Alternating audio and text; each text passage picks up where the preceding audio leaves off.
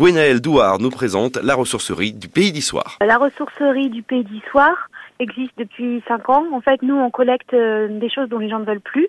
Et ensuite, on, on les remet en état, on les, on les trie, on les nettoie et on le- les remet en vente dans notre boutique, dans nos boutiques, parce qu'on a plusieurs boutiques. Alors bien sûr, ce sont les gens qui euh, viennent se débarrasser éventuellement de choses qui dont ils n'ont plus besoin. C'est ça, c'est tout ce dont ils n'ont plus besoin, qui les encombre.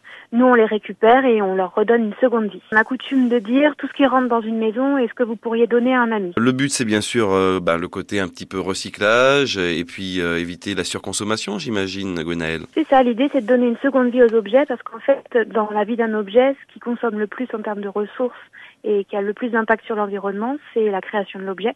Donc en fait, quand on, ré- quand on réemploie un objet, euh, on évite toute cette partie de, de dépenses de ressources. Donc ce qui veut dire que moi, par exemple, je peux venir faire un dépôt. Est-ce qu'il y a des horaires précis à la ressourcerie du Pays d'Issoire? Alors oui, vous pouvez déposer vos objets du mardi au samedi, de 8h30 à midi et demi et de 13h30 à 16h.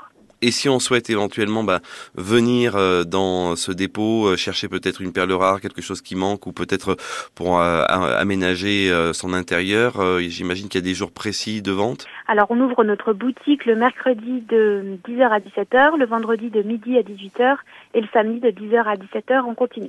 Parfait. Avec des prix, j'imagine, défiant toute concurrence, Gwenaëlle.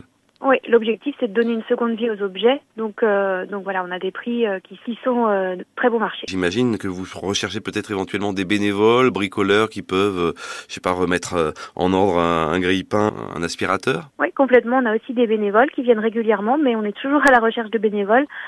Notamment la compétence euh, électrique est très recherchée. Ressourcerie-issoire.fr. Belle journée